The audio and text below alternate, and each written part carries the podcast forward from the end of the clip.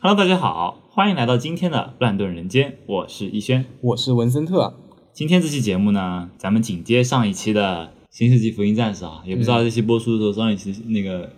播放量怎么样啊？ 应该不怎么样吧？我也我也懒得去看了，反正只要咱们聊得开心，我觉得对才最重要，是吧？？其实就是想聊天啊了。对对对对，上一期咱们主要讲了一讲这个《新世纪福音战士》这个作品的，我们最早接触它的时候的一些故事，以及聊了一聊整个可以说整个作品的一个大体的剧情吧。但是对于里面的这些人物，我们都没有很具体的一些去设计，其主要实人物才是核心啊。怎么说呢？这这个作品里面就没有什么好下场的什么人物，哎，对，可以这么说吧。对对主角里都没有一个好嗯，像所以说呢，咱们今天其实这一期节目呢，就是想聊一聊里面的这一些主要的人物。但是这一期我们肯定也聊不了多少，所以说我们想的就是，咱们把最最重要的能上飞机，呸，能上 EVA 的能上飞机可还 行。能上可能是现在有点晚了，有点有点混。 能上 EVA 的这几位驾驶员，以及和他们最近的，就是那个葛城美对，里，葛城的美里这几这几个人，我们讲这主要就聊这四个人。对，那我们先说说凌波丽吧。行吧？凌波丽这个角色呢，其实从真嗣的视角来看的话，她是嗯最开始接触到真嗣，就是在那个最最开始被推到真嗣面前那个女生嘛。是，其实那个时候的凌波丽吧，她最开始就是一个人偶，他是服从任何丁思英的指示的一个，就是他让他干什么他就干什么的工具人。 因为在那个 TV 版里面可以看到一些桥段，就比如说嗯真嗣去那个凌波丽的家里面去给她送那个讲义啊，对对学校里面一些讲义，然后首先凌波丽的房间她就不锁。对，没有锁门，对没有直接锁推门，直接推门进对，去推了。门进去了以后，就看到一个空空荡荡的那种水泥墙壁，就没有任何的那种装修。对，哦然后只摆了一张床、一个床头柜、一个一个书桌桌椅。什么的，对，然后几张那种实验室的那种铁凳子啊什么的那种凳子。就是是个比较杂乱的，不像是一个就是看上去如这么可爱的女生的房间。对啊，这不像是一个十岁少女的房间吗？他的床上都是血迹，还有绷带。然后最可怕，我觉得比较有意思一点是，嗯他喝水的杯子都是 那种有量杯是吧有刻度的啊烧杯什哼，啊，么的。对，烧杯烧杯，给人感觉没有什么生活气息。对，然房后间灰灰的、白白的，我们我们也不卖关子了，就直接说出他的身份吧。凌波丽其实是人造人，它其实说是人造人吧，更加程度上应该说是算是复制人。对，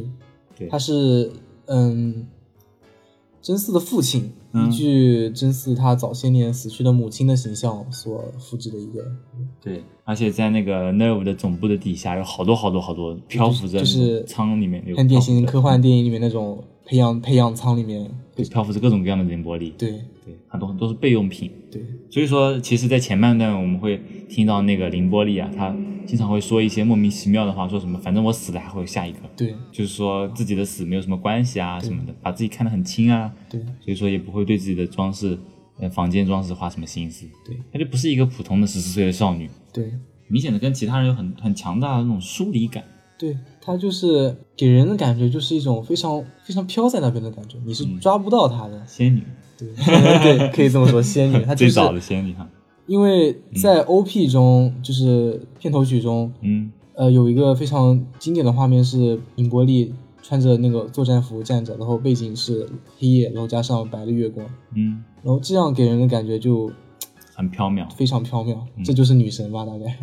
尹波丽真的可以说是很多人的女神了，对，其实 EVA 这个片子吧，从各种意义上来说都是业界的那种先祖嘛，对就包括在那种那个女性角色的某些性格的一些塑造方面，就比如说，比如说什么三无这种属属性，后来很多人都给它归类了嘛，最早的鼻祖应该说就是凌波丽了，是的，对。然后从初期设定来看，他对、很奇怪的是啊，他对嗯，定定元度，也就是定司令是抱有感情的，虽然这种感情由何而来，我也不知道为什么，对也不得而知吧我。觉得可能是出 于那个，一方面可能是程序设定的，因为驾驶 AVA 这个事情是司令交给他的任务，他是自己曾经也说过，不驾驶 AVA 我就没有你就没有羁绊，对，而且其实最开始和那个真嗣接触的，躺在那个病床上血迹淋淋的那个凌波丽，她其实是凌波丽二号。对其实，在早之前呢，有一个凌波丽一号，呃，那个时候呢，凌波丽一号她并没有成长到就是像这样十四岁这样的一个程度，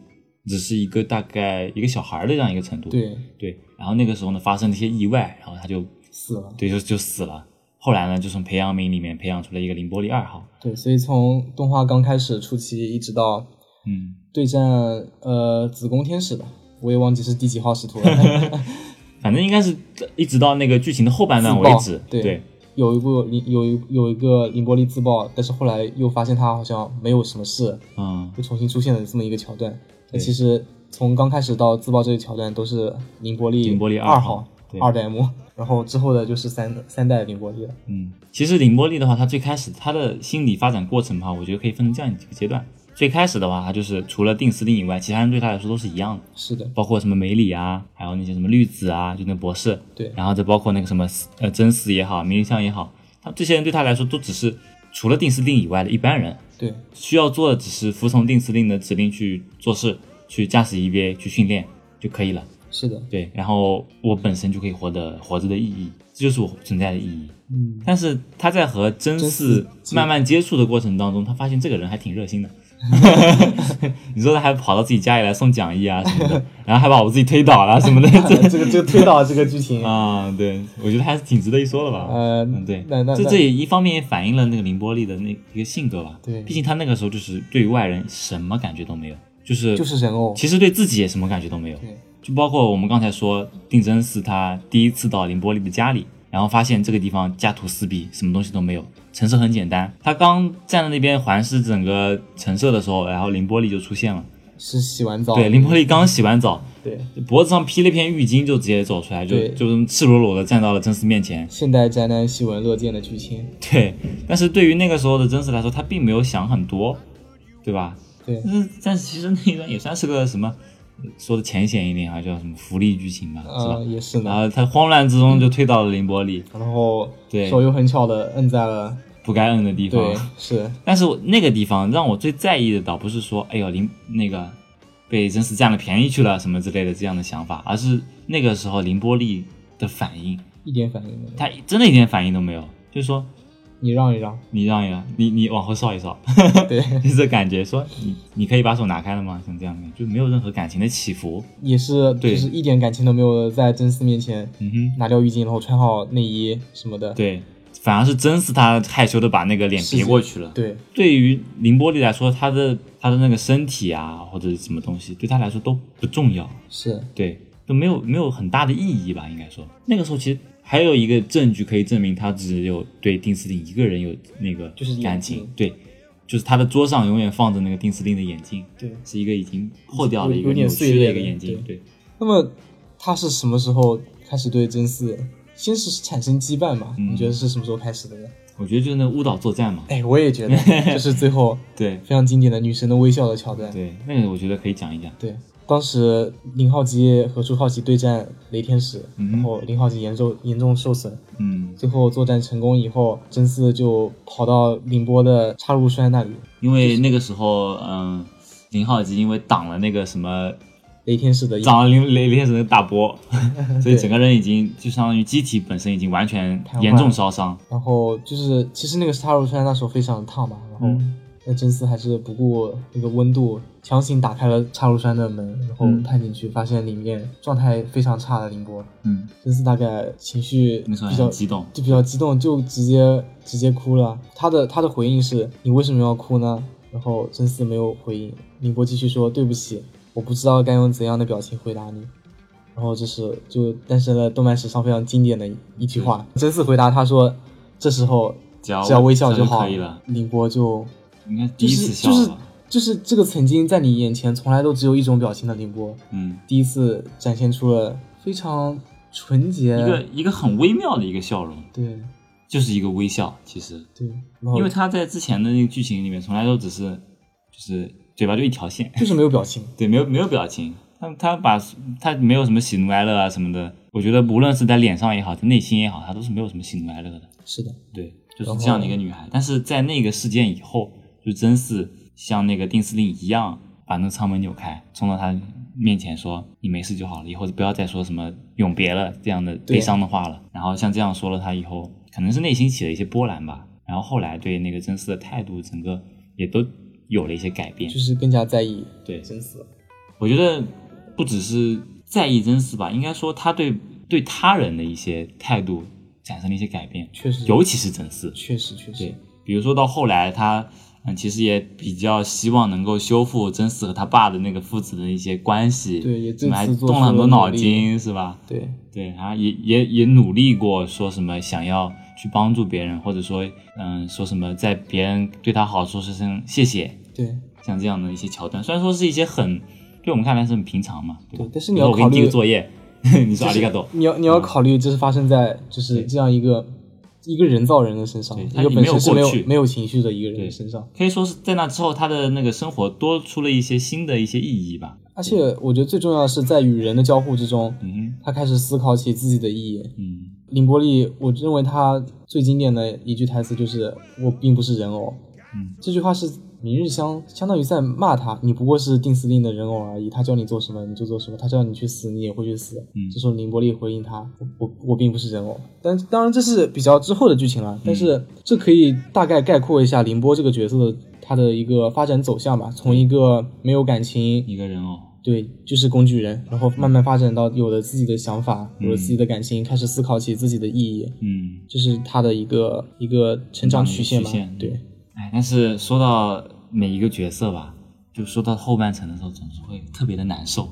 对，因为二代目凌波，也就是这个正在缓慢的向着好的方向这么发展下去的一个凌波，后来呢也遭遇了一些不幸。我觉得这是一个他到了一个阶段以后，他的一个必定的一个走向吧。这个角色继续往下走下去的话，他可能真的会变成一个一个正常人或者怎么样。但是他的身份，他的整一个出身，他的诞生的这个过程，他人造人的这样一个身份，就注定了他会因为一些原因，在某场战斗中牺牲，对牺牲。对就好像他在对战那个自宫天使的那个时候，他其实那个时候是初号机遇遭遇了危险，对他是要去对营救，也不算也不算营救，嗯呃，他是在那场战役中彻底明白了自己对定真寺的心吧，嗯哼嗯，嗯决定去阻止子宫天使去向初号机进行攻击。他是先是侵蚀了零号机，梅里派初号机出去搭救零号机的时候，嗯子宫天使突然就转向了，就离开了零号机，去去攻打初号机了。然后这时凌波明白嗯了为什么要为什么要放弃零号机去打初号机呢？那是因为自己的心想跟真嗣在一起。啊，因为那个时候自己的零号机的机体已经和那个子宫天使产生了一些共鸣，或者说被和它侵蚀对，被侵蚀，就是说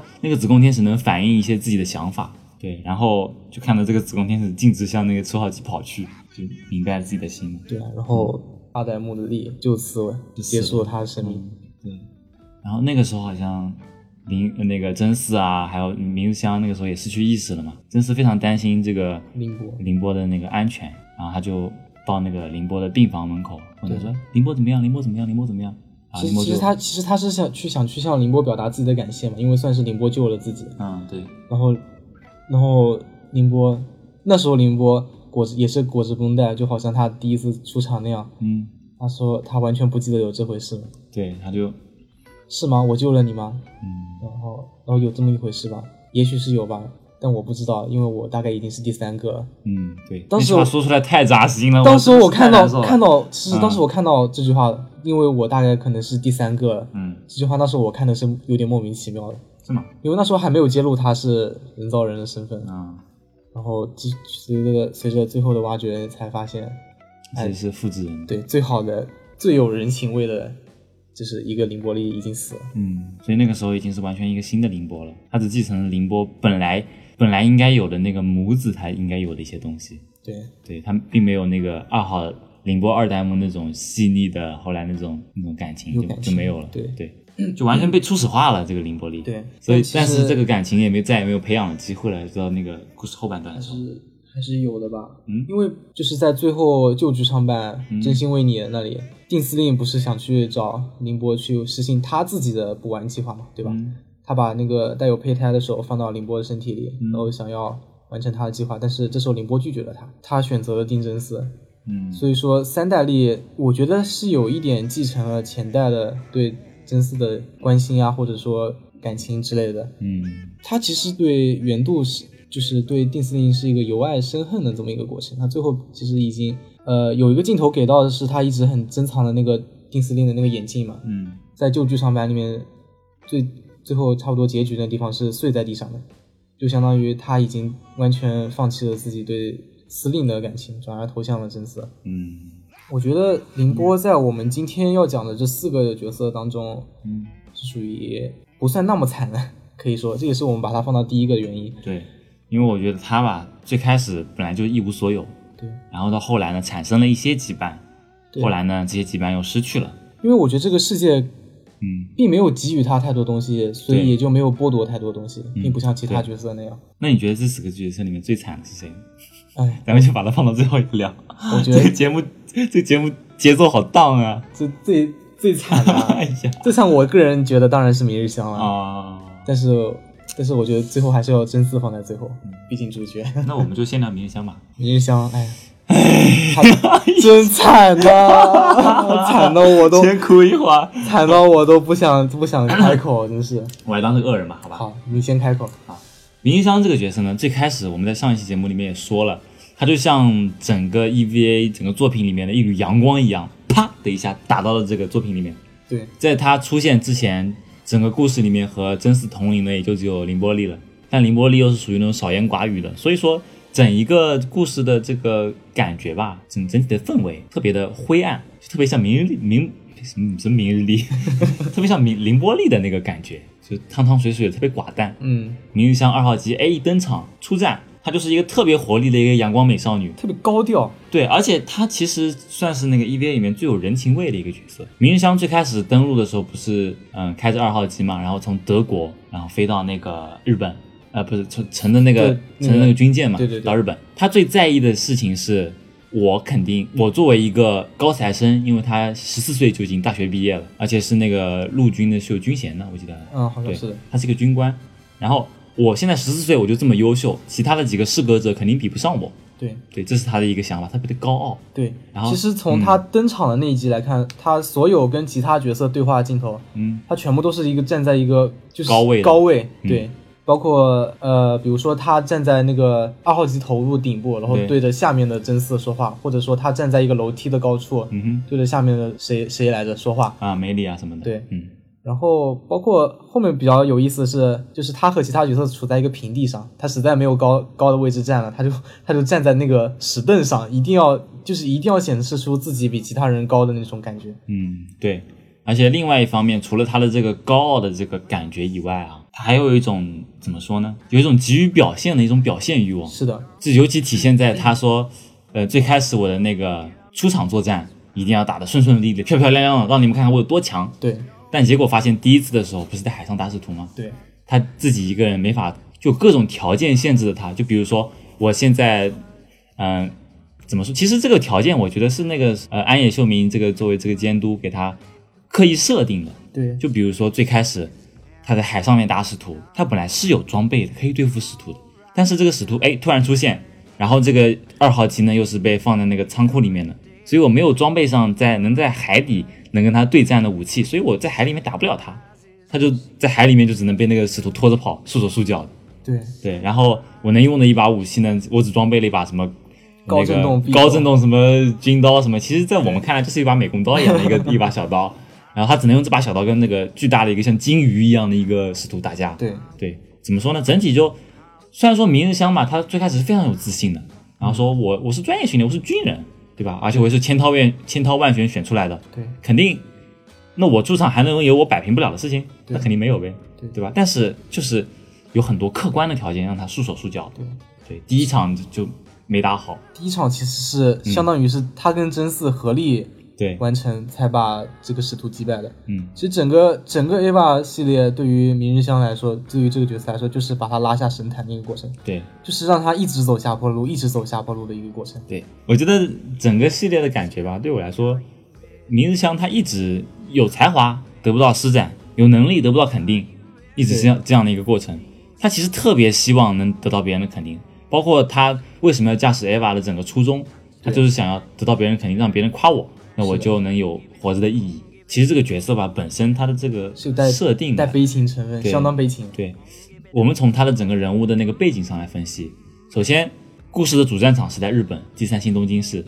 只有他一个人和加持加持先生，就是那个花美男，可以这么说吧，嗯嗯是吧？那个成熟老男人，特别特别有魅力的这么一个人，嗯，他和加持两个人从德国的分部带着二号机过来，人生地不熟的，也没有什么认识的人。是他认他最开始认识的人也就只有梅里、加持这两个人，对然后加持和梅里又搞对象去了，对 就他们两个也不管冥想。是，定司令呢又宠着凌波丽和那个真嗣，对。就毕竟是他儿子嘛，一个是他那个老其婆实的其复制实人，其实其实宠的是朱浩基了，要是宠朱浩基就必须宠宠，某种意义上宠的真嗣了。对，他就一点都不 care 这个二号机的驾驶员，对，其实自始至终，嗯我们都没有看到过明日香跟定司令发生过任何对话。对，一句交流都没有。对，其实这就侧面表示说，其实，在整个故事中，他就是属于一个外人，他是一个异乡人。对而且他其实，在最开始介绍的时候就有说过一点，就是说他不是驾驶的二号机吗？对说他就在那边说，真是说说实在的，说到底，你们这些什么零号机、一号机都只是实验机和原型机而已了，只有我这个二号机才是真正的实战用机世界体。上首台一真正的 E EVA，对，实际上手台那个实战用的机体嘛，这这也就注定了明日香的那个悲情的命运，因为他没有主角光环啊呀、就说明是不是？就是无论是零号机还是一号机，都有它本身的特殊性在那边。是他的二号机一旦被搬上这样的一个头衔，就是说什么史上首台真正的实用作战机器，就说明就它只是个能炮灰，对，只能当平凡的用。包括后来，比如说一些嗯、呃那个嗯要遭受苦难的一些东西，比如说到岩浆里面去的那个岩浆里面捞使徒那个事情 是是是吧？什么脏活累活都都交给明日香来做。比如说那个好像是嗯。机巧天使，呃，对 对对，那个天那个使徒他是在岩浆里面还没有孵化，想要活捉这个使徒的话，就必须要下潜到岩浆里面去，对，所以他就穿上了一个特别丑的一低个装备，对一个防化服，然后就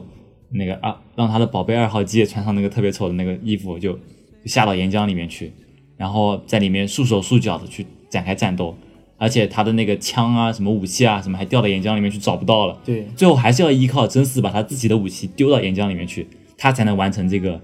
嗯，把这个使徒干掉的这么一个过程。对即使是在后来，他已经呃完全作为那个一个战斗单位，已经融入了他们这个 Nerve 总部的这么一个序列里面去了以后，他实在是，如果他不依靠别人的话，他还是无法单独的击倒一个使徒，从来自始至终就从来就没有过。对，他从来没有对依照自己的力量击倒过任何一个使徒。但这并不是他主观上的那个能力不足，而是说一些客观条件的限制。对，大家其实从来没有看看 Ava 觉得明日香是个很弱的角色，对大家从来没有这样的觉得。对，但他事实就是很奇怪，就是这样一个强力的角色，但从来没有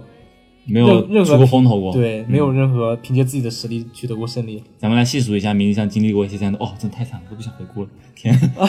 最开始就是那个什么海上面是跟真嗣一起打败了那个使徒，对，后来的话，一个海边的那个什么音乐天使，他正想要一展风头把，那时候还挺酷的，一刀把那使徒劈成两半，结果 他结分果发现会分身， 就必须要和真丝一起训练那个什么，嗯，同步率要完全一样，然后才能共齐心协力把这师打败。那个时候，其实虽然说明日香他是一个逐渐接受了真嗣，然后就接受了我现在在异国他乡，我必须要依靠他人的这样一个现实，但他心里还是有很多不满，就包括在那个训练的时候，他发现其实很多地方是我配不上真嗣，对吧？对，是有这么一种对感觉。因为在他们两个人同时训练这个舞蹈嘛，那个时候，对训练一个舞蹈的时候，然后发嗯现怎么样两个人都无法同时把整个舞蹈一边过完。那个时候明日香就说：“哎呀，真是你怎么回事？你怎么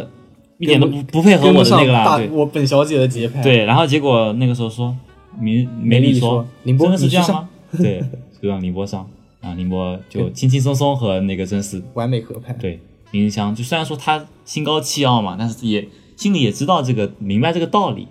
所以他后来经过一番心理斗争以后，就再次开始排练。对对，她是就是一个很好强，但是又不肯跟别人说的这样一个女对生。，其实这个也可以从他这个他童年的背景说出来，他童年也是过得相当悲惨的。对，首先是他的母亲嗯得了，就是说精神病吧，嗯一直把一个玩偶、一个洋娃娃当成明日香。嗯明日香的父亲又跟就是主治他母亲的医生嗯有了婚外情。明日香有时候就会看到他的母亲对着那洋娃娃说：“来吧，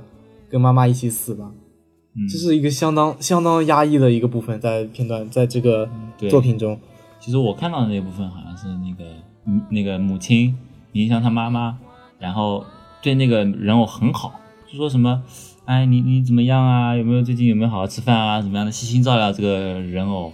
但是当这个明日香去叫那个妈妈的时候，那妈妈就对他很凶，说快离离我和我的女孩远一点，什么怎么样的，我不认识你，你是谁？像这样的，对，这样的感觉，对于一个特别小的小女孩来说，那个是一个非常大的一个心理冲击。所以说那个时候，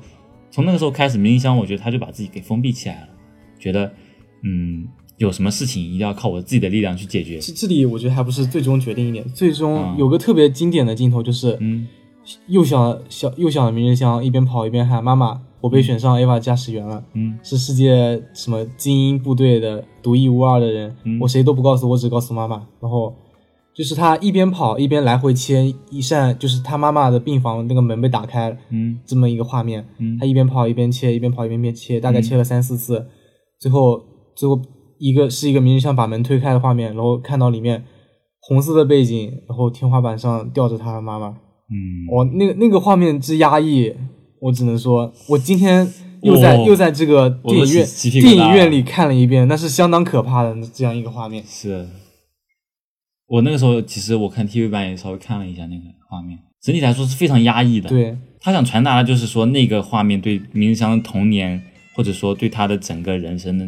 是一个非常大的一个转折点。对，对，他从此从此很大的以冲击后吧就嗯变成了对变成了一个很好强、外强内弱的一个人。对其实心心里非常脆弱。他其实一直渴望别人来关注他，对，一直渴望别人来正视他。但是在那个之后，在那个到了日本，然后异国他乡的这样一个情况以后，他能倾诉的对象，他发现他本来以为他能跟加持，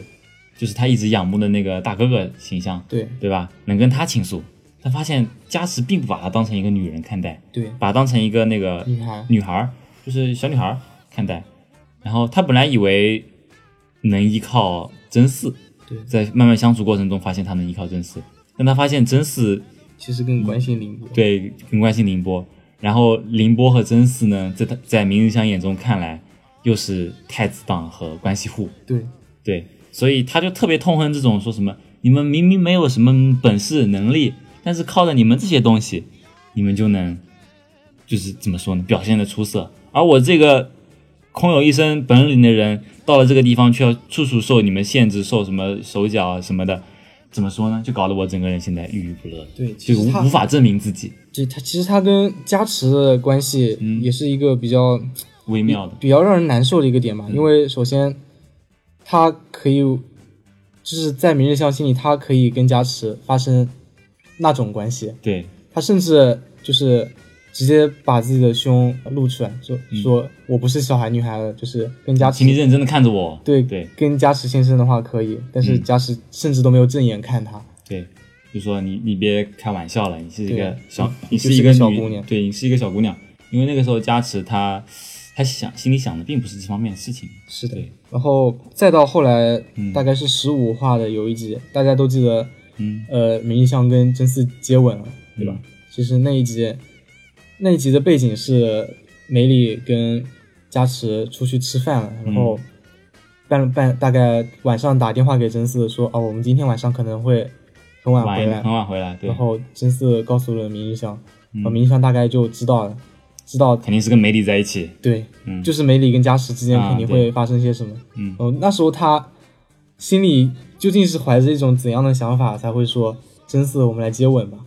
对，我觉得是出于一种报复心。对啊，我觉得这是这是一个相当悲哀的事情。嗯然后大家如果还记得当时那个画面的话，嗯，他们接吻接了很长时间，接了就是真嗣都喘不过气来了。对他整个人从从正常颜色，变到然后绿到色哦变紫，然后变绿。对，然后对，这你就是大家以为这是一个很搞笑送福利的情节的时候，嗯然后这个吻这个吻接完，然后画面就是没有画出明日香的表情，就明日香一下子就是跑黑到黑着脸嗯跑到、跑到了洗手间去漱口。嗯，其实这时候还是挺心痛的。对，然后其实这个后面还有后半段的故事。嗯，梅里和加呃那个时候已经是半夜了嘛，加持护对送喝醉酒了梅里回来，对，然后这个时候明香还是挺开挺开心的对，啊说：“哎，加持你来啦！”然后，然后他呃就过去搂抱对搂着搂着那个加加持持的那个胳膊说：“加持你怎么这么晚？什么或者你怎也来样这过夜啊什么的。对，你要不在这过夜吧？”对对然对后一闻，结果发现身上有梅里的加持香身水上有味那个梅梅里的里香身上的味我道，哦整个人什么薰衣草的味道。对薰衣草香水对，，啊而且这一集最开始是有呼应的，对最开始最这集最开始的时候，那个嗯，其你实就像问梅里对这个要把香水借给他，对他说不行，然后梅里说不行哦，这是大人才能用的味道哦、对，然后他说哼，真小气。然后结果晚上的时候就闻到了那个梅里涂的这个大人才能用的香水的味道，然后和在加时的时候和加持去去出去约会。然后其实对于明日香来说是一个双重的否定，对，一方面是那个梅里觉得他是小孩，一方面加持也觉得嗯，对你说的对， 他就是个小孩。他们两个从来没有把梅里呃没有把那个明日香当成一个女性看待过，只当成一个孩子。对没有把她当成一个女人来说吧，应该说这，其实对于明日香来说，呃，对于那个时候的明日香，就是他心里已经有点偏激了，就是包括像这样的一些一种否定，对他来说也是一种否定，因为之前都是一些能力方面的否定，对吧？没有人肯正眼看他的能力，能肯定他，然后现在又被唯一能够依靠的加持给当成小孩儿，一方面也是那时候她算是其实就知道自己肯定是没有戏了，不可能对的，对对对对她彻底幻灭了，这这是她的幻想彻底破灭了。对，然后他后来就是依靠真嗣，对，结果发她现真嗣也跟靠不住，她跟真嗣之间啊呢，我觉得确实比她跟加持之间关系更加复杂吧。嗯呃，首先我第一遍看完的时候，我是完全不能理解明明日香为什么会对嗯真嗣有感觉的。嗯但后来再看的话，后来发现确实真嗣救过他很多次。首先在战斗中，战斗中协协助过他很多次，嗯，然后渐大概渐渐的发现真嗣是一个是个亚萨西的 boy。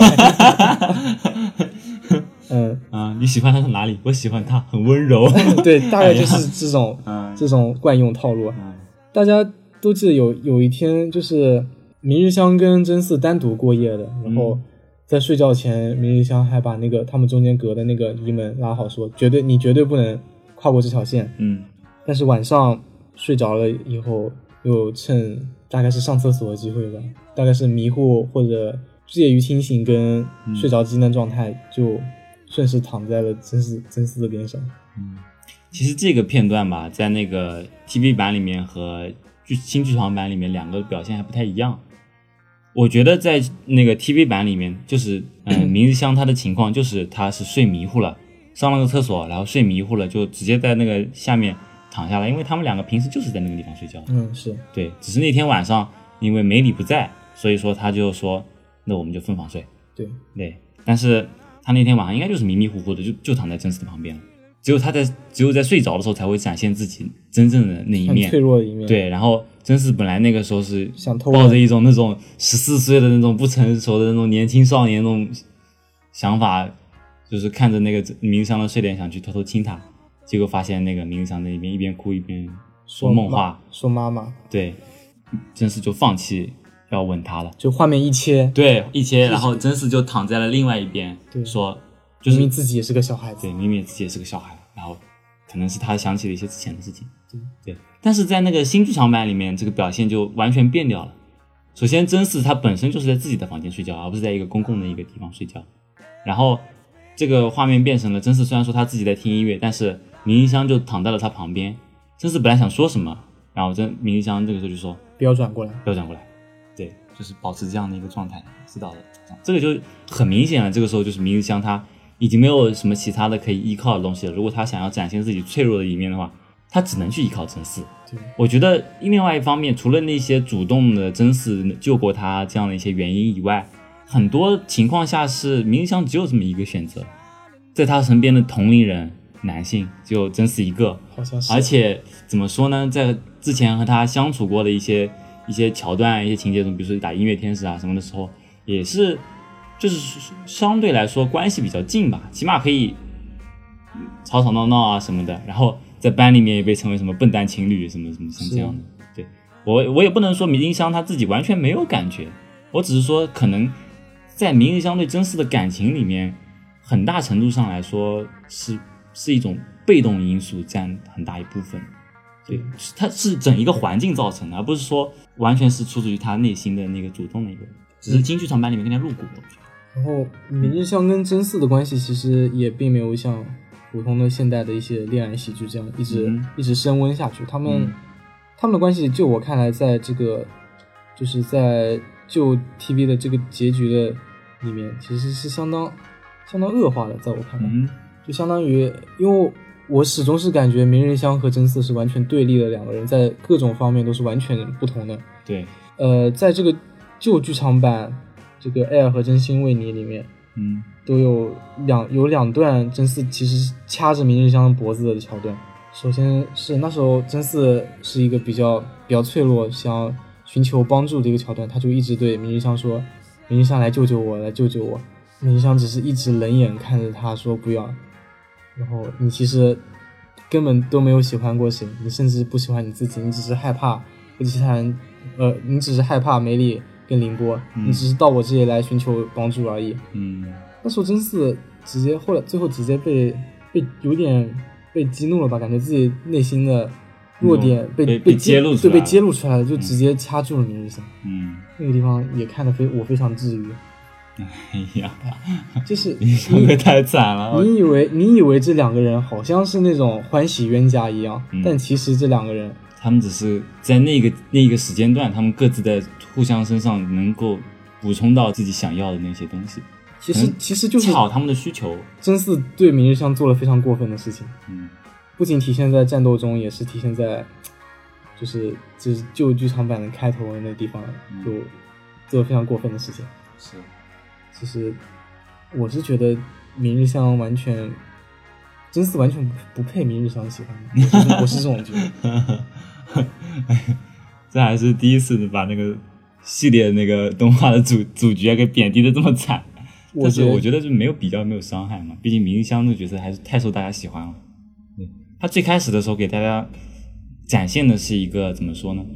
嗯，e v 世界里面一缕阳光这样的一个形象。结果等到后半程的时候，就是我们渐渐的目睹着这样的一个充满活力的、充满怎么说积极向上的这样一种动力的感觉，是很有进取心的这样的一个角色，但慢慢的被这个世界、这个体系同化，然后最后变成了一个落魄的、一个失去了一个反应的这样一个植物人的形象。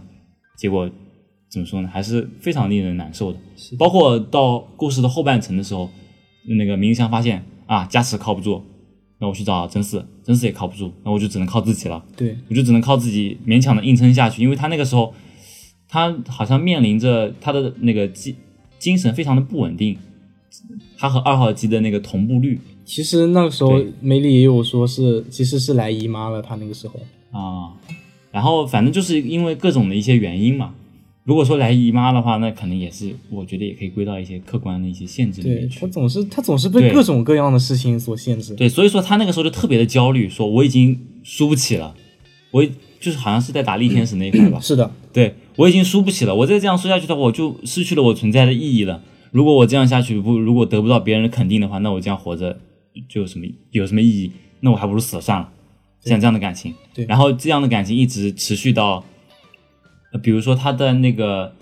呃，打完力天使的那个以后，然后他本来想的是，嗯没有真嗣我也可以打败这样的家伙，就算真嗣不在，因为那时候真嗣已经出走了嘛，对对我没有真嗣，我凭我本小姐，我也可以把这东西给打败。他那个时候已经有一点像这样的，就是怎么说呢，孤独而又绝望的这样一种感觉，已经有点萌芽了。对，对，然后这个时候发现我自己什么都做不到被，秒杀。对，被测试天使一下子秒杀，然后又被无敌的真嗣大人给驾驶的那个初号机给救了。他那个时候我记得是在那个，其实没有救她，嗯，对，其实并不是救，他真是嗣救的从凌波丽，真是哎，很少有救过她。嗯对他很多，真是很多冲动啊，或者什么事情都是冲着凌波丽去的对，并不是冲着明日香去的。可能有些时候是顺带救了，但是这些事情就是对凌波、对明日香而言，就是一个很大的一个创伤。对她其实一直有点嫉妒，就是真嗣跟凌波之间的关系。对然后包括到了后来，就是有一个什么什么天使来着，造他的那个天使呃，那个鸟天使，啊，嗯精神污染了那个，就是后来在打这是倒数第第二还是第三个使徒的时候，对，是一个会就是精神污染的使徒，那个天那个使徒好像也就是也是在太外太空，好像是的对，在那个大家的那个呃攻击范围之外，对，就是任何枪都打不到他。对，因为太远了嘛，嗯，所以说那个二号机他还是拿着那把之前用乌岛作战的那把那个呃洋电子炮，被改造成了洋电子轨道炮，哦，好像是就可以打到天上去，直接打到那个使徒上面去。然后结果他打了几枪以后，发打歪了现那个到了天上以后力度就太弱了，无法贯穿对方的 AT 立场，所以就这么僵持着。结果这个时候呢，就是天上一道光哗下来，直接就照到了那个二号机身上。对，然后从此就可以看到呃，那是当时那个画面就是不停的闪，对吧？嗯，就不停的闪他过去啊，那些以回忆嗯以及他的以及他内心的一些想法，以及以一种超超快的速度，整个屏幕在闪着，就营造出一种一种非常混乱、嘈杂、那种不安定感不安定的感觉。嗯对，可以相相当于是那个鸟天使正在读那个那明日香的那个回忆，对就是把他最不想要回忆的东西给他全部扒出来，对全部摊摊出来。对，所以说那个时候明日香就疯了，在那边喊说不要不要偷看我的心，对对对，是的，对是的，是的，哎呀，那个我真的是，我哎呦我太心疼了我简 直真的好心疼。而且我记得有一个细节在那个 TV 版里面，那一次作战的时候是阴天，对。然后对他他拿着但是枪在指那的个时候啊是是是是晴天，对，在明日香那把那个大型狙击枪的瞄准镜里面看出去是晴天，这是这是什么意思？我觉得这个是怎么说呢？我觉得这是明香和使徒之间在对话嘛，对吧？明香他不希望自己的那个内心的想法被使徒看见，所以就我觉得乌云啊，像这些云层，这是一个他内心的一个屏障，他用这些东西把脆弱的内心世界和我坚强的外表分隔开来。但是使徒就完全无视这种，啪的一下给你整个全部挖出来，所以明香就崩溃了，他受不了这样的东西。是他他完全不想要自己这些东西给任何人看到，因为他想要努力的去维持自己一个怎么说呢，一个坚强的，嗯、什么东西都打不倒的这样一个形象，这是他想要展现给别人看的。所以说，这我觉得也是冥想最最悲哀的地方吧。他其实想要维持这样一个形象，但是各种客观条件逼着他一定要把自己最原本的东西给表现出来。我觉得其实最后那个使徒那个东西，那个鸟天使这个使徒，它就是一个最大的客观因素。他就是无视你的任何东西。哦，还有还有，根据这个事件，他最后是被凌波救了。嗯，对，这点对他的冲击是超级大的。对对对对对他竟然被被他这个一他一直在看不一直起很讨厌的一人直看不起的这样一个嗯呃人偶所救了。对，这我对记得他是那最时后候一个说冲击了，。与其被你救，我不如去死。对，我，与其被你拯救，我不如去死。嗯，哎，太太难受了。然后后来他是不是就变成那个植物人了？是的，嗯，然后整个人就精神崩溃掉了。我变成想植物最后人，最后提一个点吧，嗯就是在最后进行人类补完计划的时候，在真嗣所主导的这个人类补完的时候，嗯在真嗣脑海中出现了呃梅里和凌波的形象，嗯都是告诉他，凭你想要的来。如果你觉得就是合为一体的世界舒服的话，嗯你留在这里也没有关系。嗯然后这时候背景音乐就是那个 Come on Sweet Death，是是算一个比较悠就比较悠扬的一个音乐吧。然后突然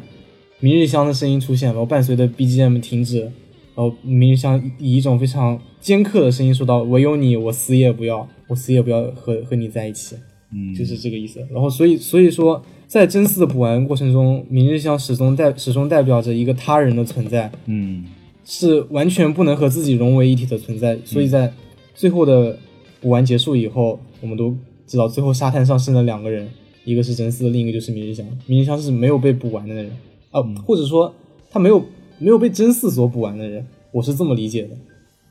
然后真嗣醒过来以后，他做的最后一件事情又是又是掐明日香。这这个结这个结局是我相当相当让我难受的你，说的这个是那个旧剧场版是吗？对啊，最后的、嗯、最后的结局。啊、我我看的，因为我没看过剧场版嘛，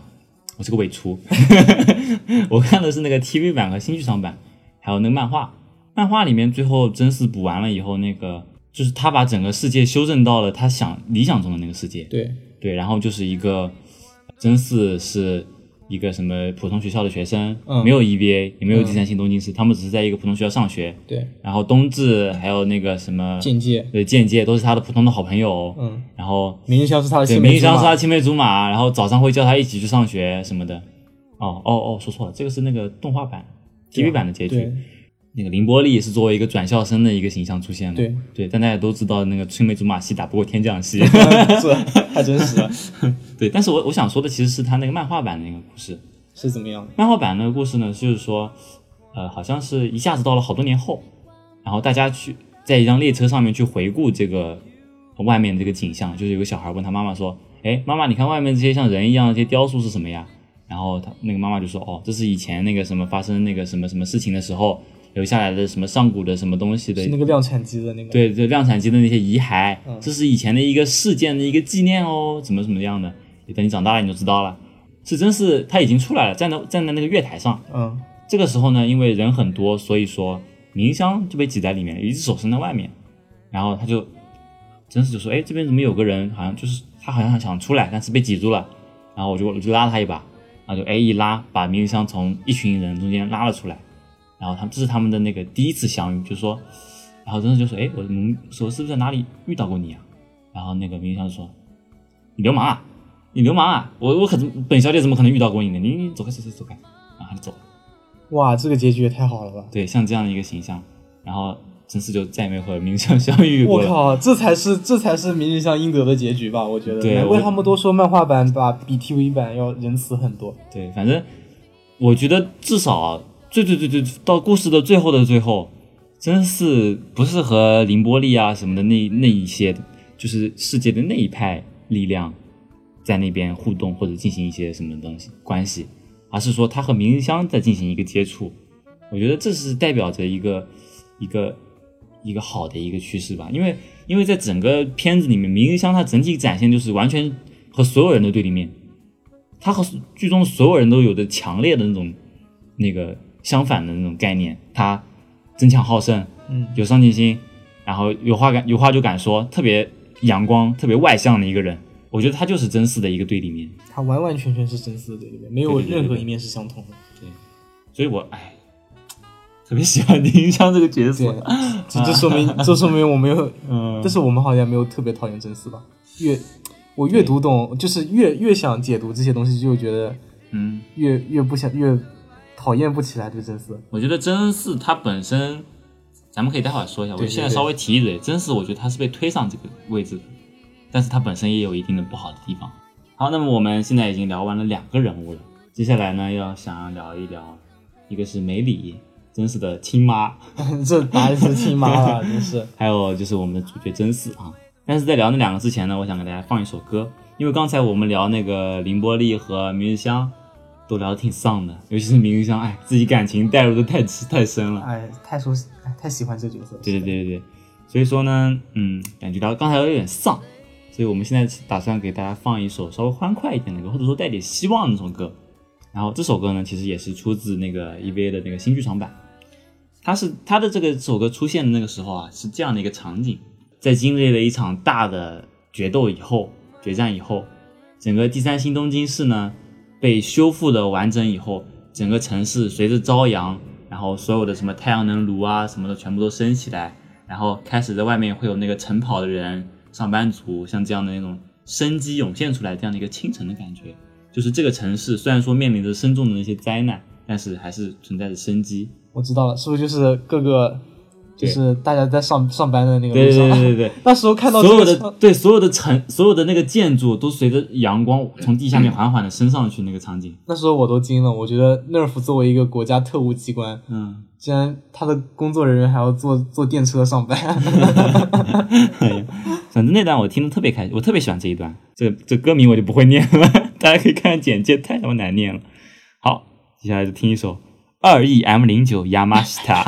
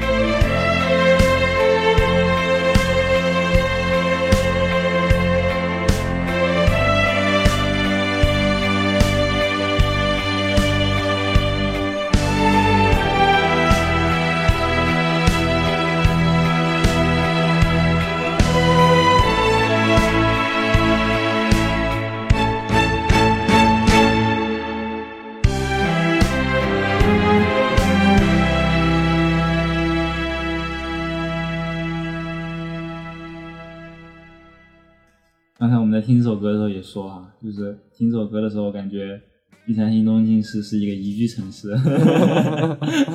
生活指数、幸福指数应该挺高的。嗯，但其实并不是这样哈，就是就是那种什么三天一小难，两天一大难， 对什么的。根本根本这种地方怎么能住人呢？我在想，啊但是毕竟是那要塞都市嘛，对啊对。然后呢，咱们接下来就来说一说和我们刚才说的那两个，嗯，驾驶员还是有挺大不同的一个人，对就是葛城美里。对，其实葛城美里这个人吧，最开始对他的印象就是跟真嗣对他的印象差不多。是一个开好始人对一开始的时候感觉哦，这个人啊、哦来接我，对我还挺亲切，然后也挺有人情味的。嗯，然后和他一起住了以后呢，发现这个人其实也有邋遢的一面，对在家里面的样子和在外面光鲜亮丽的样子不太一样，家里就很随便啊，对着我就是什么睡相很差啊什么的，对睡觉会打鼾啊，还会到处爬来爬去什么的，对就就是感觉那个时候梅里给真嗣展现出来的是一个怎么说呢，挺可爱，也不是不是可爱，不能用可爱这个词来说，就是很很真实，就感觉这个人好像，哦，他就是一个像这样的人，对吧？对 对他那个时候那个时候的真嗣就觉得，这可能就是我理解的那个葛城美里，就是一个表面上看起来一本正经，但其实呢也有邋遢的一面的，像这样的一个，嗯，老女人。 老女人还行，对对对，真嗣来说，真嗣毕竟十四岁嘛，对吧？其实我们知道那个真美里吧，她其实这个人她有很多的那种多面性，是的，并不只是那个作战作战一科的那个部长，这这样的一个角色，对以和那个家里面邋遢的这样一个角色，这两个的反差，对对他有很多的这个角色，他有很多面，是，对，不只是这两她个面内心其实也是相当纠纠结的，对。其实这个事情的话，可以从葛城美里的身世开始说起。对他其实最早的时候，嗯，他是经历过第二次冲击的人，对，她是那一次在南极科考或者说那个团队里。嗯唯一一唯一一个存在那个第二次冲击中存活下来的人，对，而且是被他最不最不希望那个被救的对象是被他父亲救的。对他其实一直不喜欢他的父亲，对，但是那个时候，这嗯、呃，因为他的父亲在那个第二次冲击发生之前，一直是一心扑在研究上面，对，然后不对顾于家庭，对对于那个研究的热爱更胜于那个人，所以他那个时候就一直觉得父亲就是这样一个冷酷无情的这样一个形象，但是在最后的最后，他还是被父亲所救了。我不能完全理解他到底应该以怎样的心情来看待他的父亲。嗯，感我如果是换做我是梅里的话，我可能会这样感觉，我感觉这个人非常不负责任，他是的抛下我们去工作，对但是在最后的时候呢，他又救了我，然后我感觉我亏欠于他了，我就不能和他撇清关系，我反而是永远背上一条我永远都还不清的一个债，像这样的感觉。但是如果再再加上他们的父女的这样一层关系的话，我感觉这样的一个利益关系会变得更加的模糊。嗯，而不是能单纯的说我欠他什么，他欠我什么，像这样的一个是感觉。有这样的感觉。对，包括他后来在他父亲死了以后，就加入了那个父亲生前的组织 Nerve，然后一对步一步的，他首先是先患了对两年的失语症，对就两年之内完全说不出任何话，嗯，这还是有挺可怜的。之后后来应该之后算就是像突然变了一个人一样，在大学里就是结识了赤木绿子，然嗯后之后加入那儿，突然就是感觉一下子从那个阴阴影影里的阴面影逃的脱了出来对，嗯其实是我觉得这就是可能凸显美女对自己的一个定位，她就觉得自己是一个伪装者，嗯哼我是我是这样认为的。嗯首先，在他小时候，因为他他的父亲经常是忙于工作嘛，嗯他自己有呃有这样一段独白吧，是以幼年的美里说的，嗯呃，爸爸总是在外面，但妈妈总是在哭泣，嗯但是我不想像妈妈变变成像妈妈这样，所以我要做个乖孩子，就是大概就是这个意思吧。其实就是要做一些自己并不是那么想要去做的事情吧。嗯包括他后来，呃，以以现代的视角吧，他一直是在真嗣及其他队员面前，一直是一个至少是一个比较正派的人物吧。对可是他又又觉得自己在加持身上，索取一些东西，对，一直是在向加持索取，不管是情欲还是依靠，还嗯对，其实梅里这个人他内心深处都非常的挣扎，对首先他要说的话，说到他那个之前的事情，咱们再说回到他大学的那个时候，对他大学的时候结识了那个那时候也是三人组嘛，对，其实的加持对跟绿子，对，我们说到那个赤木绿子，就是那个博士，可以说是整个 Nerve 机构的，嗯，科研一把手，对，科研一把手，包括一些 EVA 相关的一些技术，然后那个 Magi 超级电脑的一些技术，然后包括整个人类补完计划的一些细节，甚至他都知道，对应该算是一个相当来说比较核心的一个人物吧。对，然后，然后再说到那个他们三人组中的另外一个叫那个什么来着，加持良治，介，嗯，良治还呃，无所谓吧，就那个人嘛，那个男人，嗯一般通称加持先生。嗯行，就就加持，对，加持这个人呢，他嗯，大学的时候呢，也是和梅里有一段暧昧关系。是 对，但是那个时候呢，梅里虽然说和他在一起，然后但是梅里很快发觉这个男人很像我的爸爸，对对我非常讨厌我的父亲，但是我又喜欢上了一个感觉很像我爸爸的一个男人，所以说他在加持身上所求的一种，对就是对对就是一种父亲的感觉，对，所以说他那个时候特别讨厌这样的自己，对所以说就单方面呢对加持说我们分手吧。对，对他其实可能并不是针对加持这个人，而是针对这样的一种自己感觉。他对讨厌这样的自己，对，所以说想摆脱这样的关系，所以说加持后来就没有跟他再再联络了。他们后来相遇，也就是在现在的那个那个时间点对时间线，就是加持和明日香一起来到了那个日本的 NERV 的总部。这个时候的加持，他都已经完全变了一重身份了，他已经是 NERV 组织的最高什么监察官，以及什么，其实加持那个时候算是一个双面间谍，对他一他是方面双是面间谍 NERV 的人，另外一方面又是日本政府派来监视 NERV 的行动的人。对，所以说他其实在干一份非常危险的兼职。然后那个时候梅里他其实也在向加斯索取一些东西。他虽然说表面上说谁会和这种渣男再继续往来啊，但是其实是在某些时候都非常依靠加斯。对，这其实嗯我我感觉这就是涉及到成年人之间的关系了。嗯啊，很明显，他跟加持之间是有肉体关系的，但是，呃，梅而里且梅这个里又嗯觉得自己只是单纯的想要，要按照他的原话来说是被、被玷污。嗯，嗯，也就是说，他其实，嗯，也并不想要一直做那么一个伪光正的形象吧。他其实嗯也渴望与就是男这种男欢女爱，但是嗯又害怕，因为他是跟真嗣名义上住在一起，他又很怕这种这种，平衡被打破。对他又很怕这样的自己会被真嗣或者名义上发现，所以他又又处在一个非常纠结的状态。嗯，但是我们换我们脱离出这个视角来看这个梅里这个人，他另外一方面，他在这个什么情欲啊、情感这方面以外，他又是一个真相的探寻者。对，其实，在整一个人类补完计划，包括什么 Nerve 啊、什么使徒啊、什么，就是这些人，在这些在这些人里面，甚至我觉得，甚至连明日香他了解的事情，某些意义上来说，都会比那个梅梅里多一点。或者说，举一个更加妥当的例子的话，在那个大学时代的三人组里面，在加持、梅里和赤木绿子三个人，这三人组里面，现在唯一不了解真相的就只有那个梅里一个人。是的对，动画里面有很多镜头都是这样表现的，表现梅里她永远是一个从外而内的这样一个探索者的这样一个姿态，对，她永远是在考虑说，嗯，EVA 背后到底是肯定是隐藏着什么样的秘密，然后我我要去探索它。对，你们到底在向我隐藏着什么？对，他永远是一个从外而内的这样一个角色，但是那个绿子和加持永远是一副从内而外的一个姿态，他会一步一步把把一些信息，觉得你能知道了，我就把一些信息透露给你，一些风声，包括加持他最后给了那个梅林的一个药丸，对，对那个胶囊里面装的一些情报是他调查出来的也好，对，然后包括绿子他知道的一些真相，但是却一直没有告诉梅里也好。虽然说他其实是相当于是 NERV 组织里面的一个相当高的一个高官了吧，对，但他还是完全不完知全一道无所知，对他是一个计划的局外人，对对，但他他一直他一直以为只要达到仕途就好了，对，特别单纯，其实跟真实他没有什么区别，是嗯，很纠结的一个人，他最后也算是成功得知真相了吧，对也把这个告诉了真嗣。对，而且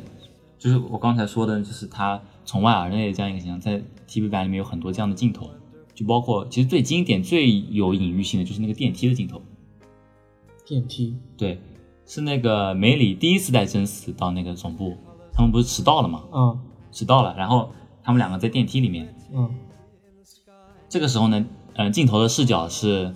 那个电梯门不是光滑的吗？嗯上面就映照出了那个梅里的脸，然后梅里在那个里面骂骂咧咧的说什么：“哎呀，这个好慢啊，怎么怎么，我们好像又要迟到了。”这样的话，绿子又会不高兴了。然后这个时候那个电梯到楼层了，叮咚一声打开，然后整个那个嗯、呃电梯上面那个电梯门上面那个梅里的脸，随着那个电梯门打开，一下子就替换成了那个绿子的脸。嗯对，呃，绿子就是一个从那个 Nerve 的内部看向那个电梯的这样一个哦姿态，确实，你然这么后说确实，对，然后那个梅里他就是一个从上面那个地表世界进入到那个地下都市，然后从从外面探索 Nerve 里面这样一个姿态。是的，对这个还确实挺有道理的。对，而且这个是反正这是我新剧场版里面看到的一个镜头，我觉得那个时候觉得特别有那个意思在里面，嗯，是，是吧？ 嗯，而且绿子他就是什么都不说，对，那绿其子实其实实都知道。嗯我觉得挺过分的，我不大喜欢赤木绿子，赤木绿子这个人。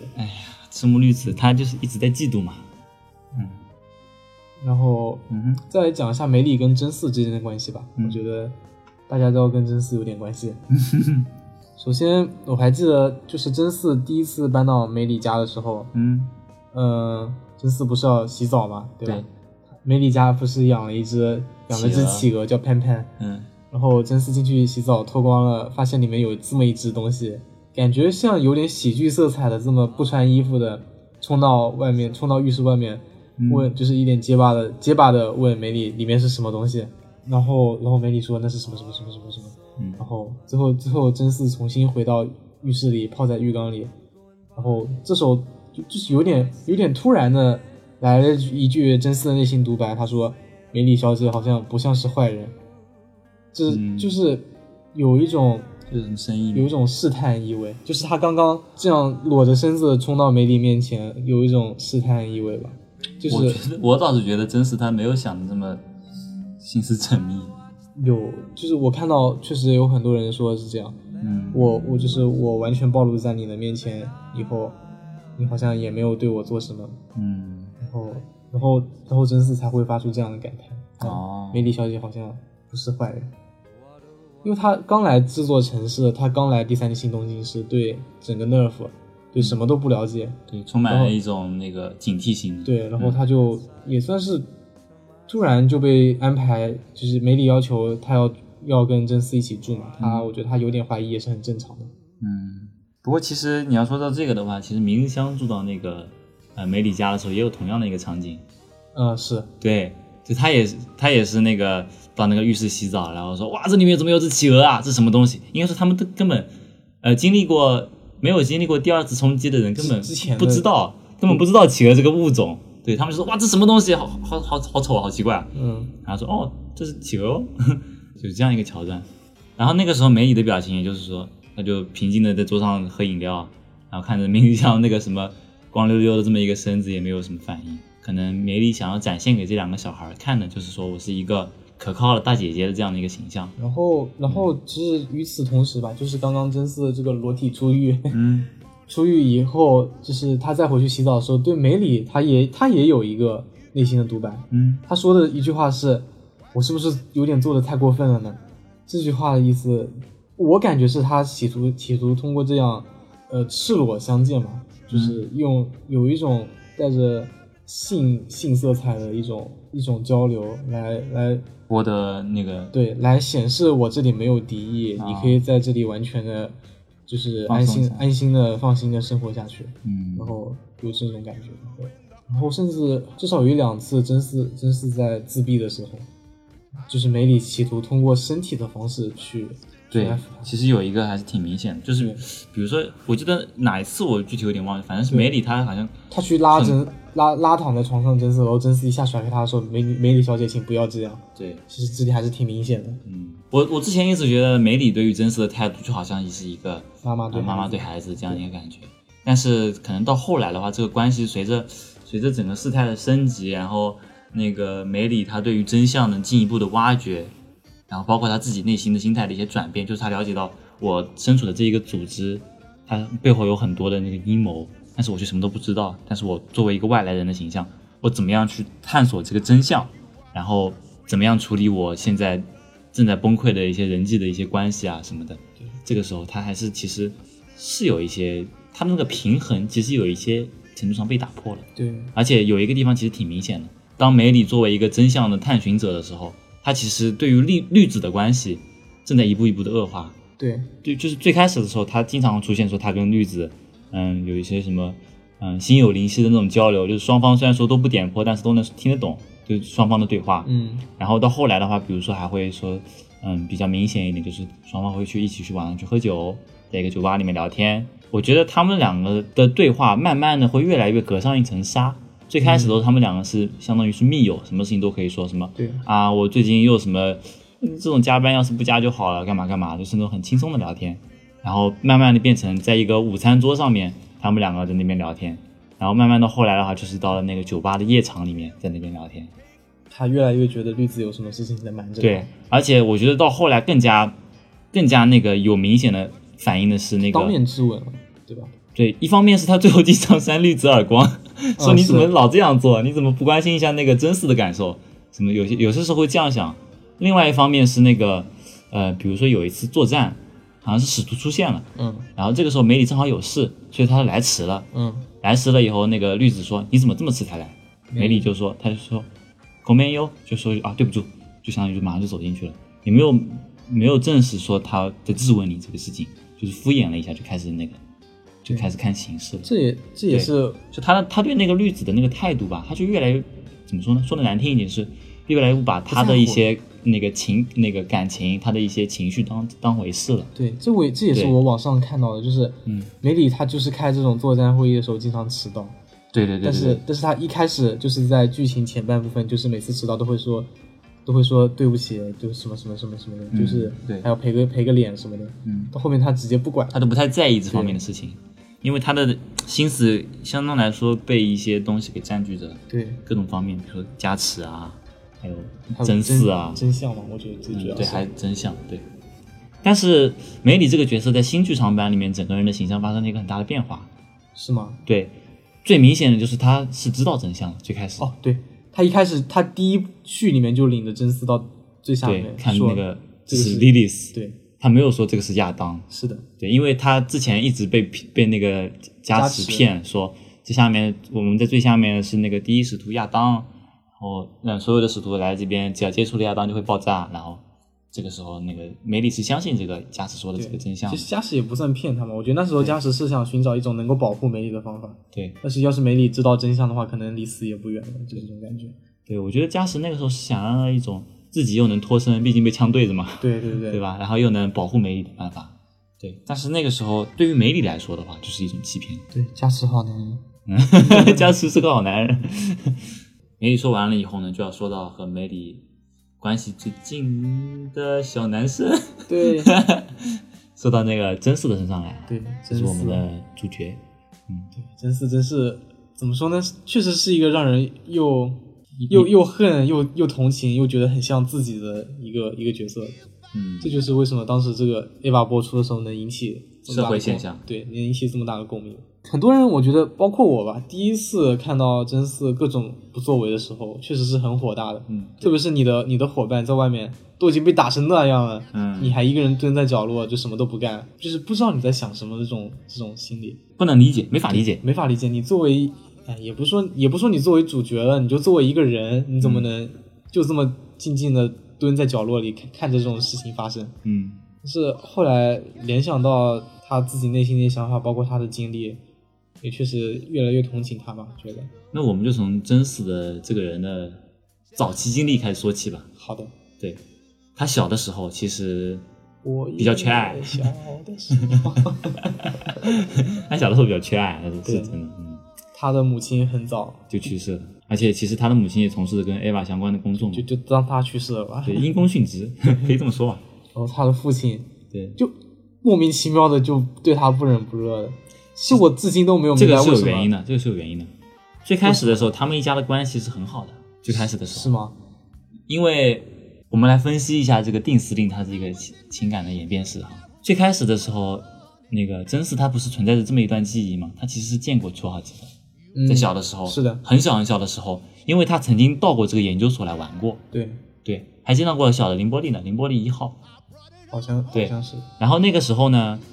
那个时候他妈妈也在研那个研究除号机，然后他爸爸呢是作为一个外来人员，但是对这方面很感兴趣的，反正怎么样也是在也是在这个研究室里面。然后他们两个的孩子爱的结晶定真寺，就是在这个研究室里面跑来跑去的那边参观嘛，有个小孩儿，对吧？然后发生了一件事情，他妈妈呢，因为了一些什么工作或者说一些技术上面的一些问题，所以最后和初号机融为一体了。是的，对，而且很大程度上，他妈妈这样做是为了定真寺，或者说他把所有的希望都托付给定真寺，有有这样的一个念头。然后那个时候呢，对于那个定司令来说，他的那个内心就发生了很大的变化。他最爱的那个爱人被夺走了，被初号机夺走了，然后他就感他就把这样的一种嗯心情，这种怎么说是一种悲伤吗？或者说是一种愤怒，转移到了、啊牵罪到了儿子对儿子身身上，所以说他就开始疯狂的开始筹备这样的一个计划，什么那个自己的人类补完计划。其实最终目的也就是为了让定真定为就是他的老婆复活嘛，他就是想见到定伟，对，然后说他爱的深沉，对，然后所以说从那个时候开始，他就开始对真嗣不管不问，他觉得是那个定真寺，他有点嫉妒定真寺，他觉得是真嗣剥夺了他老婆对其他人的所有的爱，这这这点这点我还从来没有想到过，我这个倒不是我想到的我，也不是很敢确定。 这个这个是漫画版里面那个他爸在那个联合国军进攻这个整个那个 NERV 基地的时候，亲口对真嗣说的。这样子啊，对，他说：“我一直很嫉妒你，从你出生开始就嫉妒你，因为你剥夺了你妈妈所有的爱。哇，天呐，好病娇啊”！对，那个时候他已经和那个亚当融为一体了，可以一只手开 A P P 的door 了，真的真的特别怎么说？我感觉那个时候那个司令已经有点病态了好像跟动画里的有点很很不一样，我觉得。啊、可能表现手法不太一样。然后，反正定真寺在那个时候以后就被一直属于那种双亲不顾的 这样的一个感觉对，然后被寄养在一个家庭里面，而且那个家庭里面呢，那个寄养家庭它是有一个孩子的。这些动画里都没有讲，是这样的，那个家庭里面有一个孩子，然后他们又领养了定真寺，所以说那个家庭里面有两个孩子，比如说两个孩子同时在学校里面取得了一些成绩的时候，永远是那个孩子，就是自己家的自己的孩子受到夸奖，嗯，然后也会在背后议论定真寺说什么这个孩子就是怎么样，他他就是他是那个什么呃什么定司令的什么儿子，什么什么关系户什么什么干嘛干嘛干嘛干嘛的。他说我们我们虽然说我哎不是很想养他，但是没办法什么什么之类的。这些话幼小的定真寺也都听在耳朵里，他就一直很责怪自己的父亲，就定司令没有好好的陪伴他，他就一直缺失父爱，一方面缺失母爱，又又缺失父爱，真的非常缺爱。是的，对，我觉得这也是导致了他被召唤到那个第三星东京市以后，最开始对他父亲有这么大逆反心理的一个重要的原因。我听到有一部分人说，你有嗯，多讨厌丁真寺，你就有多像他。是吗？是啊因为真嗣他这种经常处于回避或者逃避的这种心理状态，嗯，其实是很大一部分人拒绝成长的一部分人的心理真实写照吧。我觉得、嗯他经常在自己的那个内心世界，就是那个列车，嗯，经常说讨厌，就是有喜欢的东西去追求，有讨厌的东西去逃避，嗯，不要不要痛苦，这这有什么错呢？对，就是我觉得是已经是大白话了，就是很多人内心的真实想法，不想要痛苦，大家都不想要痛苦，那么就那么就找方法，那不要去接受痛苦，这有什么错呢？对，在十四岁的定真寺的眼里是一种理所当然的事情。对啊，嗯，但是这个世界逼着他去干一些痛苦的事情，就驾驶 EVA 嘛。对啊，对整个系列来说，真是他本身应该是对 EVA 没有好感，他不想开了。对，啊但是所有人都说，只有你能开，只有你能办得到。其实都是一种道德绑架。对，就是说，你你你不开的话，你就害死大家了。对大家你觉都得要死真的觉得这样可以吗？你真的觉得这样，你你难道没有人性吗？对啊就，会用这样的一种道德高度去绑架他。而且我觉得对真实来说最绝望的就是第一集的那个时候，那个所有人都看着他，在一个空旷的场景里面，就也不是说空旷吧，是一个非常宽阔的一个场景里面，有很多人，但大家都不说话，大家都围观定真寺和那个司令的吵架，然后自己完全不占优势，他怎么说都没有办法让旁边的人来帮自己说话。他就被困在这样的一个场景里面了。他不得不去开，不得不去面对一些自己不想做的事情，嗯包括他后来说什么不能逃避，不能逃避，不能逃避，一一直在那边重复这句话，对，啊也是在自己对自己一些心理暗示，麻痹自己。我觉得真是他最可怜的地方，总是世界总是会给予他很多，然后又嗯全部剥夺。是吗？嗯，因为他首先嗯呃，他好不容易觉得自己在开 A 吧有一个容身之处了，嗯后来又出现种种变故吧，又觉得开 A 吧实在实在是一件非常痛苦的事情，嗯然后再或者比再比如说后来遇到了主勋，嗯，终于觉得终于能有一个人能给我、朋友的嗯感觉我我想要的那种感情了。嗯但最后发现这个人你必须亲手杀死他，嗯，这这就是他可是世界一次一次在背叛他。对，这这就是他的可悲之处吧，我觉得。有这么一种说法，说整一个整一个 Eva 这个故事啊，全都是真丝臆想出来的。这我觉得倒不一定嘛。对，或者说，嗯，比如说《第三星东京市》里面发生的每一个和每一次和使徒的这些对决啊，什么都是真嗣他经历一个大的一个心理波动的一个写照。对，就比这对这是，往往一些使徒都是在经历真嗣经历一些心理波动的时候会出现。对，嗯但是我但是完全说这些都是他想象出来的，我觉得这倒不一定，嗯因为 Ava 它是一个很很典型的一种叫做世界系的动画，对啊，就是世界因我而动。对对，就是世界中的种种、种种事件变故都是随着主角他的心情的变化嗯啊发生变化的，但是我觉得这并不能说整个整个。有机器人、有怪物的这个世界是真嗣想象出来的。但是我觉得也不是没有道理的。 就比如说，为什么恰好真嗣到的第一天，这个使徒隔了十年又出现了，正好是那一天，这个有可能是不是死海文书上可能会有解？或者说，又比如说力天使，还有雷天使，这些使徒都是在经真嗣经历一些大的感情波动，说我不干了，你让我回去，我绝对不会回去的。嗯，对。然后啊这个个时候我出走了，正好使徒就出现了，我不得不回去。而且超强，对，把他拉回的，就是拉回到这个东西没你不行，别人真干不了，包括那些其他的驾驶员也干不了。所以说，你看你回回来是不回来，你你要不你走也行啊，那那我们就都完了哦，就像一个姿态去逼迫他，他不得不回来。而且刚才说到说，呃，他在面对那个力天使的时候，他其实还是有一点纠结，说我到底要不要去做这个机体。但是那个时候，他发现加持就站在他旁边，对，对，加持他在那边给西瓜浇水，对，在战火里给挂胶水，真斯问加持说：“哎，加持先生，你怎么这会儿了还在干这个事情？”然后加持就说了一个我觉得特别有煽动性的一个话，他说：“我只能在这里给西瓜浇水，但是你你不一样，对你可以去开机体，你可以去做一些事情来改变。”我觉得这个现在遇到这样的情况，我就算是死了，我也能安心的接受。但是你可以做出一些改变，对但是对最后，而且他最后又加了一句“决定是你的嗯，”，这其实说的很好听，但是我觉得这还他就是在逼他，还是一种不知道道德绑架。对我觉得加持他这句话说法其实已经很明显了，他就是在逼他，对啊，就是在逼真嗣说你不得不去开机体，你没得选择。他因为他明白，就真嗣的这样一个性格，他是希望能得到别人的肯定，这方面其实跟林香有点像，但是他不是所有人的肯定他都能开心。他一开始呢认为对能获得他爸爸的表扬和肯定，对就是我，我感觉我这个人整个人就有意义了。是的，但他后来发现并不是，就是他爸的那个什么，后来他他以为他爸是那种超级坏人，就说什么让我控制我的机体去杀我的朋友，后来他就否定了这样一个念头。但是后来他发现，即使他这样否定了自己，还是无法逃脱我要开艾娃这个命运，所以他就找不到自己开艾娃的意义了。我甚至有一段时间，真是就是特别自暴自弃，没理说什么话，他就说，嗯，好，好对，OK，这就是可以可以，差不多刚刚打完第二个使徒的那段时间，对。反但正那时候他也特别丧嘛，对梅梅里跟他说：“你要走你也可以。”他说：“我不会走的，因为因为对走了就就就就就就怎么怎么怎么样，大概是没有人来拯救对大家了。对但是反但正是但是我自己也跟你说的很明白，我我是不喜欢开吧，但是你要叫我上我就上，嗯，这是嗯这是一种但是我觉得他已经有点放麻木了，对有点麻木这状态。给人一种啊，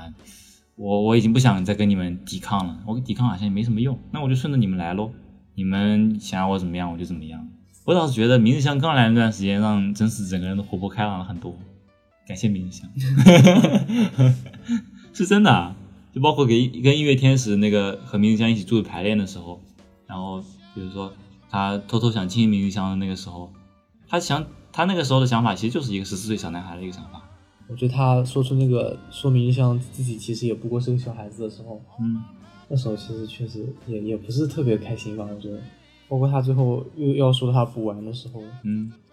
这其实在这个要毁灭人类和拯救人就类。是和对和达到自己内心想要的一个一个结果，中间纠结了很久。其实是他嗯很多人物的形象在他心中闪过，有反复劝说的这样子。他其实确实有各种各种怎么说呢？死亡冲动，嗯死亡冲动跟他最后所觉得正确的事情相互博弈，博弈了相当久，他最后嗯造成了最后这样一个局面。就是所有世界上所有生命的生杀大权都掌握他身上。，对，而且那个时候他其实有描绘过自己脑海中的那个理想中的世界的，对，对，就是那个。什嗯，么都青梅没有竹马啊什么的，没有没有 EVA，、也哦没有第三性东京市，只有我认识的一些朋友，身边的一些人，对吧？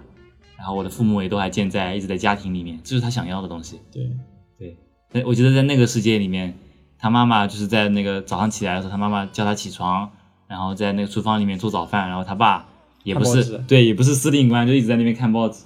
虽然说嗯也没有傻眼瓜，就只嗯嗯在那边 在那边哼哼，嗯但也没有那种平常那种司令官那种威严的感觉，反而是有一种呆萌的这样一种感觉吧，对。对吧？然后真是嗯就是包括整个旧剧上半结局，嗯又要说回这个让我比较治愈的部分，就是明明他在他最后补完的时候，他都已经说了啊，呃，我觉得还是要回到那个大家都就是以个体存在，但是嗯就是有伤害也无所谓的那个世界，他都是一脸笑容的跟那个凌波的形象在说话的，嗯然后。然后最后一回一醒过来，一发一发现旁边有名医生又要掐他，就就觉得他还是嗯他还是他就是补完一结束，他还是接受不了有有他就是他物的他人的存在，嗯就是就感觉人的本性就是这样的，你好像在补完过程中，你觉得好像、啊、大彻大悟，悟了，对我好像已经没关系了，我已经莫大纠补这样子，嗯，我已经能做勇敢的、开朗的少年了。结果你一醒过来，还是要去掐别人，还是要杀死伤害人。别人，对他到后期也经常对着梅里吼，梅里小姐也不过是外人，嗯，说明他跟梅里之间怎么说呢？虽然一直把梅里当做一个母亲的形象，但始终没有没画有嗯上等号没有对其实最开始的时候，他不是有有一次好像那个和初号机的那个同步率太高了，所以就溶解在那个茶乳酸里面了嘛。啊就是说什么同步率超过了百分之四百，所以就那个失去了那个 AT 比率多，嗯所以就溶解在了那个茶乳酸里面。茶乳酸里面就只剩下一件衣服了，嗯它在里面飘着，失去了它的那个身体的形态。然后那个时候真是有这么一段那个心理的那个想象嘛，在那个里面最后来开导他、来疏解他的这样一个母亲的形是象，长发对，是一个长头发的，对明显就是梅里，，对就在他心中的一个母亲的形对，象，而且包括最后在补完的补完的心补完的时候，他内嗯心有在回想他小时候不是在那个玩玩玩玩沙子嘛，玩啊堆沙雕 嘛。然后他不是有海海滩上嗯有面另外两个小朋友在他在陪他玩嘛，最后另外两个小朋友的母亲叫他们回去了，然后那个啊母亲的形象明显是这个头发颜色是跟梅里一样是长发，所以那还是很大程度上梅里心中呸。真嗣心中就把梅里定做因为是一个母亲形象的代母亲。言人嘛嗯，只能这么说。结果后来他还是没有完全能够，怎么说呢？他看到了梅里的另外一面以后，他还是觉得对这就是大人，对就是大人梅里梅里小姐会做的事情还是没有接纳他嘛。对，但是我觉得梅里和真嗣的一个关系吧，在那个嗯、呃联合国军侵略那个 NERV 总部的那个时候也也，哎，在动画里面梅里是那时候死的吗？是的，啊、漫画里面也。就是那个大人的吻那个地方。对对对，我觉得那一幕还是特别有意思的。我对，给你大家是，怎么理解的大人的吻呢？我觉得先给大家讲一讲大人的问题哦，的事情吧。好，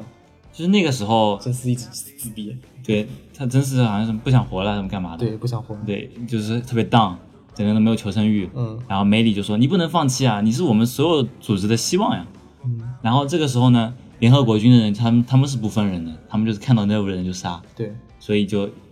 一边一直追着梅里，被梅里会带着真丝一起跑，对，然后最后一直跑到一个电梯井那里，然后那个因为后面追兵很多，所以说如果两个人都进去的话，可能来不及，所以梅里说：“那我就给你拖延时间吧。”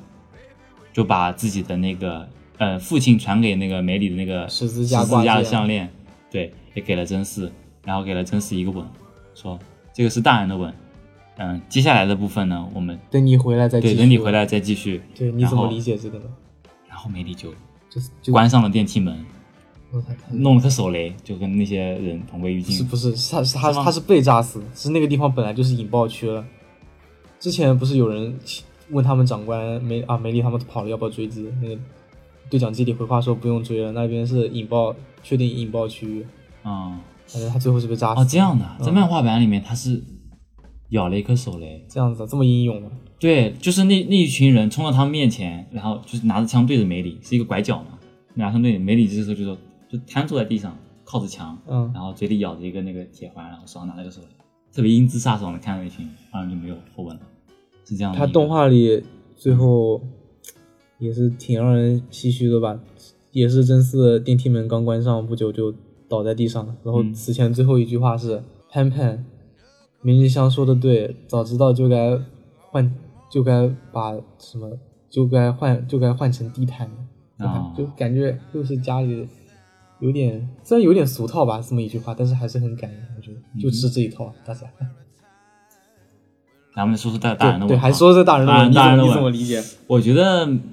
那个时候吧，梅里是想用自己的一些方式来那个安慰真嗣，他应该已经察觉说，可能我在真嗣心中并不是已经这个母亲的形象已经无法维持下去了，毕竟她跟家石的关系啊和其他人的一些关系，她正在慢慢的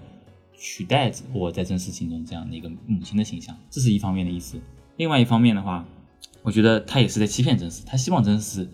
像像这样理解，即使是采取这样比较极端的方式也好，就是说我给你个大人的吻，但真嗣不希望这样，对不对？嗯。对，所以说，如果在这样以后，如果能激发真实的某一方面的那种斗志，或者说即使是负面那种也好，即使之前像那种什么我用一分钟的电源，我可以我可以把整个基地毁掉一半那样的负面的那种斗志也好，它可以把整个外面的事态，好像是外面好像是什么量产机是吧？他想他想要真嗣去救明日香，因为明日香一个人在搭救太良神子，对，哎呦太惨了。所以说 那个时候他他的总的目的是想要让真嗣打起精神来，然后活下去。但是接下来的路的话，少了他去拉真嗣的话，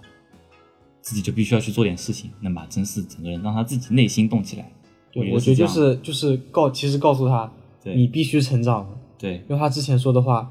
就是你现在做个做的这个决定会让你后悔的，因为我也是这样一步一步后悔过来的。但是如果你这次你后悔的话，我永远都不会原谅你。嗯就是有种你这次必须给我成长，对，所以我给你这个大人的吻，我给你，你就你就说明你已经不我能把再你做当成当做一个成年人来看对待，你要你负起责任来。对你不能再像一个小孩子这样、嗯一直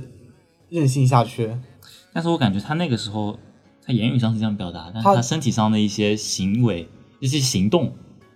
包括一些拉扯啊什么的，然后说什么这个大人论，就对待的方其式，实很温柔的，对，其实很，其实就是像对待小孩子一样，我觉得就有点矛盾。现在想想看，但是我觉得这个剧情吧是挺浪漫的， 我挺喜欢这样这样的，而且那个画面嗯就是特别美，那个那个镜头，对。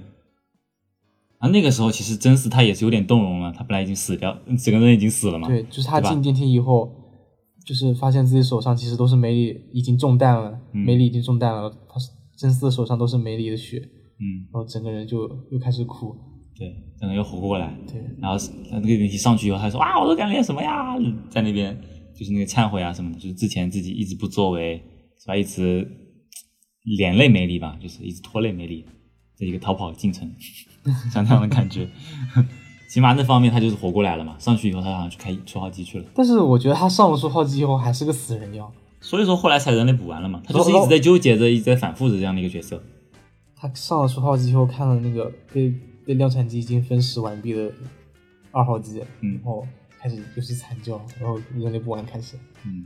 咱们这期从最开始的凌波丽聊到明日香，然后又从梅里这样的一个角色聊到了最后的主最后的角，主角真嗣，然后以我觉得以最后这个大人的吻作为